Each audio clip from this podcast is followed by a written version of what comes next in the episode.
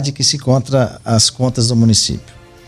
O Banco Central mostra é, na, na última publicação que o prefeito endividou o município além do índice permitido, atingindo mais de 110%. Um rombo nas contas públicas fenomenal que tem que ser coberto até o final desse ano, sob o risco de, assim não fazendo, ser responsabilizado por isso. Mas ele compromete hoje, o prefeito Marquinhos Trade, 59,16% da, da receita com despesa é, com pessoal, com servidor público, com pagamento de salários. Está faltando 0,85% para ele atingir o limite máximo de 60%, 60% estabelecido pela Lei de Responsabilidade Fiscal. Essa situação. São duas informações novas que chegam até, até nós é, pelo Banco Central. Vamos colocar, inclusive, no ar é, a página do Banco Central com esses dados. Para quem está acompanhando aí, né, tá pela rede social. E para que também o prefeito, ninguém venha dizer que isso se trata de fake news. Tá? O Banco Central é uma instituição respeitada em, em âmbito interno e externo e não tem nenhuma intenção de prejudicar o senhor Marquinhos Trade. Né? Muito menos com fake news. Tá, mas vamos lá. É, vamos explicar para quem nos ouve agora quais as condições da prefeitura hoje, com essas novas informações. Regra de ouro. Essa é a primeira delas. O que, que é a regra de ouro? De ouro. É uma é estabelecida em lei, a prefeitura não pode gastar dinheiro, né, fazer dívida, fazer dívida para pagar salários, por exemplo, de servidores, juros da dívida, aquisição de bens de consumo, pagamento de água, energia, essa coisa toda. Não pode. Tem um limite para isso. Só que o prefeito já usou essa capacidade de endividamento e estourou em mais de 100%, está em 110,76%. Só para comparar, é como a gestão Marquinhos Trade é temerária, é, é, é, levando-se em consideração outros municípios. Dourados, por exemplo, atingiu, comprometeu 20,97% das suas despesas, da sua capacidade. Três Lagoas, 41,97%. Corumbá, 42,45%. Ponta Porã 38,02. Isso falando nas maiores cidades. Ou seja, em Campo Grande mais de 110%.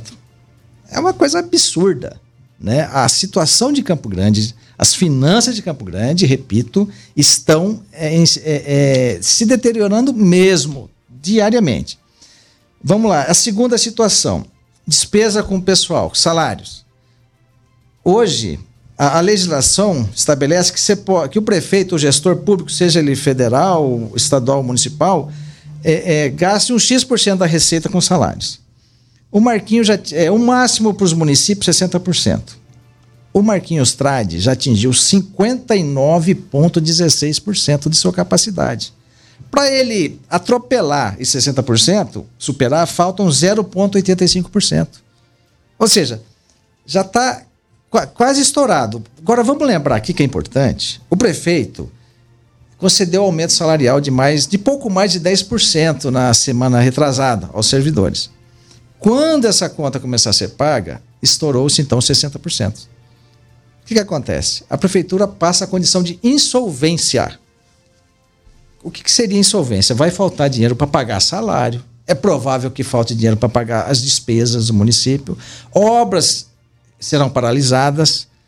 É, obras que, estão, é, que foram anunciadas não vão nem ter início. É o caso, por exemplo, do Centro de Belas Artes, que se anuncia, acho que é a décima inauguração ou reinício de tomada, retomada de obras desse centro. E vai parar de novo. Reviva Centro talvez não pare porque se trata de recursos do BID, recursos internacionais, mas vai ter algum reflexo. Asfalto nos bairros, onde já estão suspensos em alguns bairros, a, a, a, o recapeamento de asfalto também deve parar. E o pior, atraso de pagamento de salários e de fornecedores. Esse é o quadro. Né? São duas situações bastante preocupantes. E o que é pior, essa vai ser herança que o prefeito vai deixar para sua vice, caso, é lógico, ele de fato renuncie para ser candidato ao governo do Estado. Esse vai ser o legado que ele vai deixar para Campo Grande. Uma prefeitura total, economicamente, financeiramente totalmente desestruturada, sem qualquer condição de investimento, sem qualquer condição de tocar as obras que já estão em andamento. Agora você imagina uma situação dessa? E a, e a pergunta que se faz: se ele é tão. Se, ele, se o Marquinhos Trade é um péssimo gestor, como está todo mundo sabendo, já estamos vendo, até o Banco Central atesta isso, por que, que ele quer ser candidato a governador do Estado? Tem duas situações. Ou é para manter o projeto de poder da família Trade, ou ele vai quer fugir das suas responsabilidades. Porque ele tem que dar conta disso. Né? Ele vai sair da prefeitura, deixar a prefeitura em estado de, de é, pré-falimentar para disputar o governo do estado? Isso não, não faz sentido. Ele tinha que assumir a responsabilidade dele, foi eleito, foi reeleito para mais quatro anos, né? Isso chama-se estelionato eleitoral. Acabou de ser eleito, eu vou continuar meus quatro anos, vou fazer mais nesses próximos quatro. De repente ele fala: não, agora eu não quero mais, eu não quero mais brincar disso. Eu vou ser candidato a governador. Né? Já fiz minha parte por Campo Grande. Gente, isso é um absurdo. É, essa é a política, essa é velha política que, que, o, que o eleitor tem que varrer do país. Né? Esse tipo de político não deveria nem estar almejando ser candidato a algo, que já provou, né? Provou que são só as palavras lindas, aquela, aquele sorriso irônico, né? Aquele sorriso disfarçado, aquela humildade que a gente sabe que não é real, né? E assim vai, citando Bíblia, citando provérbios. Enquanto isso a prefeitura está fundando dívida, má gestão, né? Onde vai parar isso, gente? É, a sorte, a sorte de Campo Grande, a sorte do, do, do cidadão, é que nós temos uma eleição aí. É hora de se dar o troco, se dar o recado. Esse tipo de político, esse tipo de gestor incapaz. Campo Grande não precisa disso. Né? É, já tivemos é, no passado situações semelhantes, agora está uma situação muito pior do que estava. Se a gente achava que estava ruim, nós conseguimos avançar, pioramos mais ainda a situação. Né?